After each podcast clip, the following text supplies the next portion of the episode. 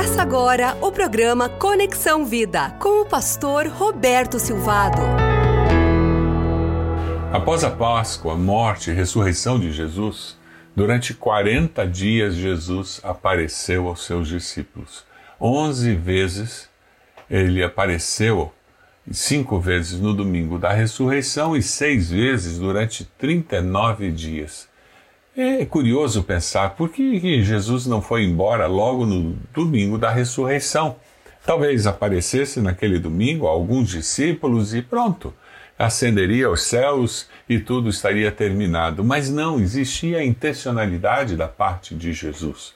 Ele desejava que os discípulos de fato crescem na ressurreição e havia necessidade de que eles tivessem tempo para absorver tamanha quebra de paradigma ele também desejava prepará-los para que eles entendessem a tarefa que eles teriam de fazer discípulos, que fariam discípulos, que fariam discípulos. E eles precisavam ser preparados para receber o Espírito Santo. Jesus então aparece cinco vezes no domingo da ressurreição. Aparece a Maria Madalena, segundo Marcos 16, 9 a 11. Aparece a outras mulheres que o seguiam, conforme Mateus 28, de 8 a 10 aparece a dois discípulos no caminho para Emaús, Lucas 24, 13, 15. Esses discípulos dizem que o, o coração deles ardia enquanto caminhavam aquele caminho de de Emaús e o Senhor falava sobre as coisas que tinham acontecido. Simão Pedro também se encontra com o Senhor e, por fim, ele aparece no final daquele domingo, ele aparece aos discípulos que estavam trancados, amedrontados. João 20 descreve aquele momento muito especial e termina o relato dizendo que os discípulos alegraram-se quando viram o Senhor. Mas nos próximos 39 dias, Jesus vai aparecer aos seus discípulos seis vezes. Domingo seguinte, todos os discípulos reunidos, e agora com Tomé, aquele que estava questionando as experiências que estavam sendo relatadas, e ele dizia: Eu não estava aqui, eu não vi nada disso. E o Senhor Jesus aparece e diz: Coloque seu dedo aqui, veja minhas mãos, estenda a mão, coloque-a do meu lado. Pare de duvidar e creia, Tomé. João 20, 26 a 29, o relato é muito claro, muito forte. E a palavra vem para nós: pare de duvidar e creia. E nós vemos aqui um relato de algo que tem a ver conosco que vivemos no século 21. João 20, 29, nós encontramos o Senhor Jesus dizendo a Tomé: Por que você me viu, você creu? Felizes os que não viram e creram. Esses somos nós, bem-aventurados, que não vimos a Jesus ressurreto desta maneira física como eles viram, mas que cremos no Senhor. Aleluia. A próxima aparição você vai encontrar em João 21. Os sete discípulos estão no mar da Galileia. Depois disso, Jesus apareceu novamente aos seus discípulos à margem do mar de Tiberíades. Foi assim, estavam juntos Simão Pedro, Tomé, chamado Dídimo, Nataniel, de Caná da Galiléia, os filhos de Zebedeu e dois outros discípulos. Vou pescar, disse-lhe Simão Pedro. E eles disseram: Nós vamos com você. Eles foram, entraram no barco, mas naquela noite não pegaram nada. Ao amanhecer, Jesus estava na praia. Pode imaginar? Passaram a noite pescando e quando o barco está chegando na praia, eles veem um vulto na areia e eles não reconheceram Jesus. E aquela pessoa na areia pergunta: Filhos, vocês têm algo para comer? E eles responderam que não. E ele disse: Lancem a rede do lado direito do barco e vocês encontrarão. Eles a lançaram e não conseguiam recolher a rede, tal era a quantidade de peixe.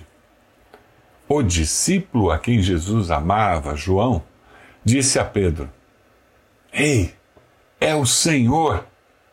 Simão Pedro, ouvindo dizer isso, vestiu a capa, pois a havia tirado e lançou-se ao mar. Os outros discípulos vieram no barco arrastando a rede cheia de peixes, pois estavam apenas a cerca de 90 metros da praia. Quando desembarcaram, viram ali uma fogueira, peixes sobre brasas, pouco de pão, disse-lhe Jesus: Traga alguns dos peixes que acabaram de pescar. Simão Pedro entrou no barco, arrastou a rede para a praia, ela estava cheia. Tinha 153 grandes peixes, embora houvesse tantos peixes, a rede não se rompeu. E Jesus lhes disse: Venham comer. Nenhum dos discípulos tinha coragem de lhe perguntar quem és tu. Sabiam que era o Senhor. Jesus aproximou-se, tomou o pão e deu a eles, fazendo o mesmo com o peixe. Esta foi a terceira vez que Jesus apareceu aos seus discípulos, depois que ressuscitou dos mortos. Eles já tinham visto aquela cena de Jesus entregar pães e peixes. Era fácil reconhecer o agir do Senhor.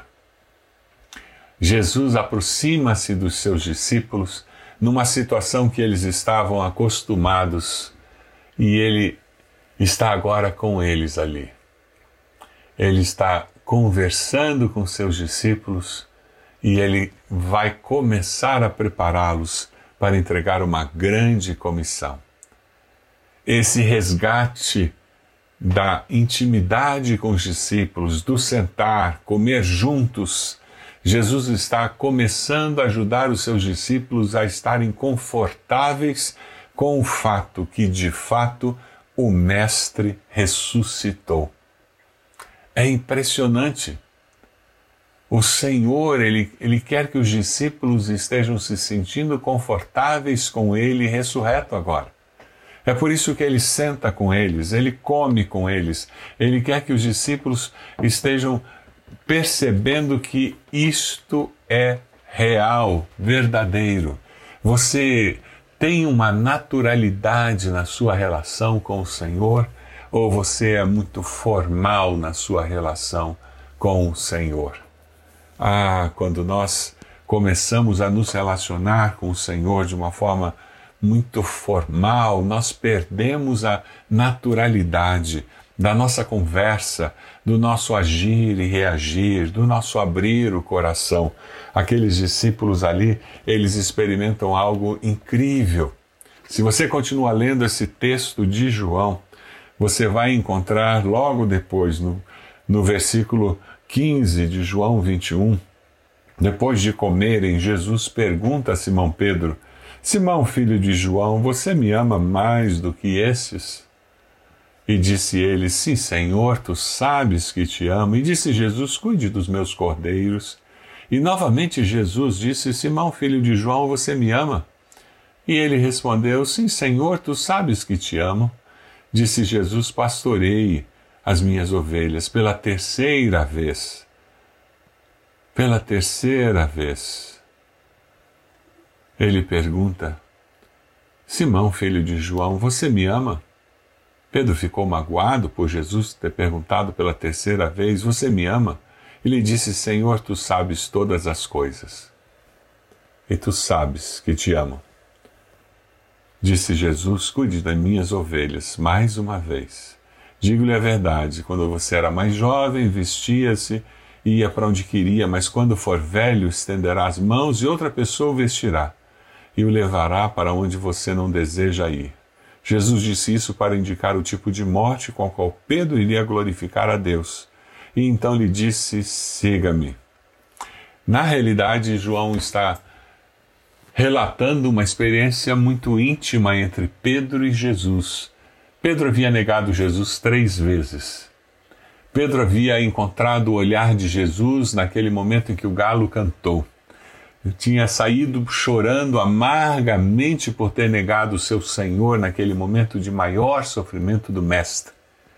Agora, o Cristo ressurreto, no momento íntimo em que eles partilharam uma refeição, aproveita para afirmar três vezes.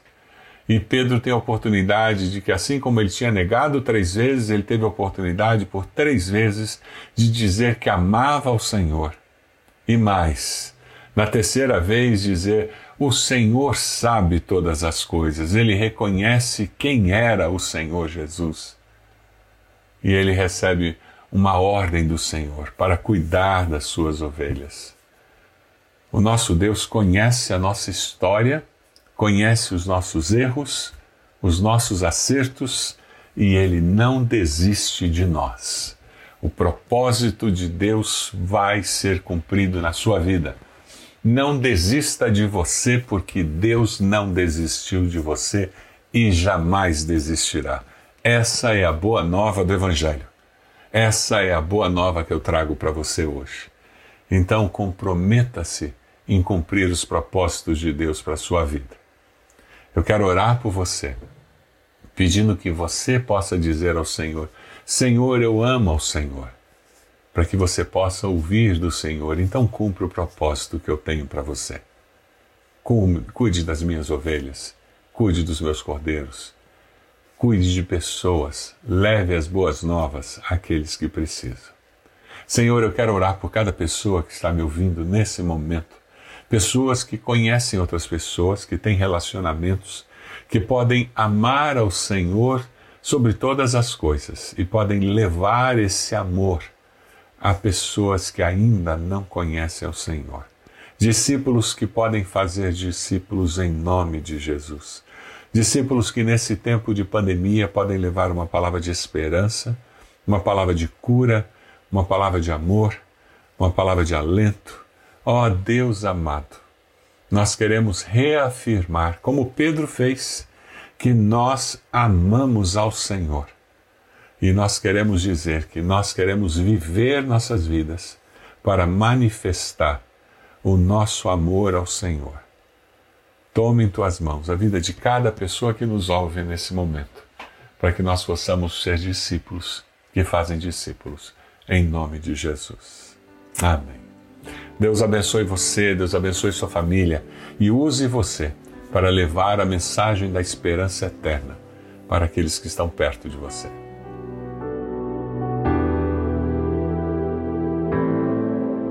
Você acompanhou o programa Conexão Vida. Acesse bacacheri.org e conheça um pouco mais da IBB, uma igreja viva.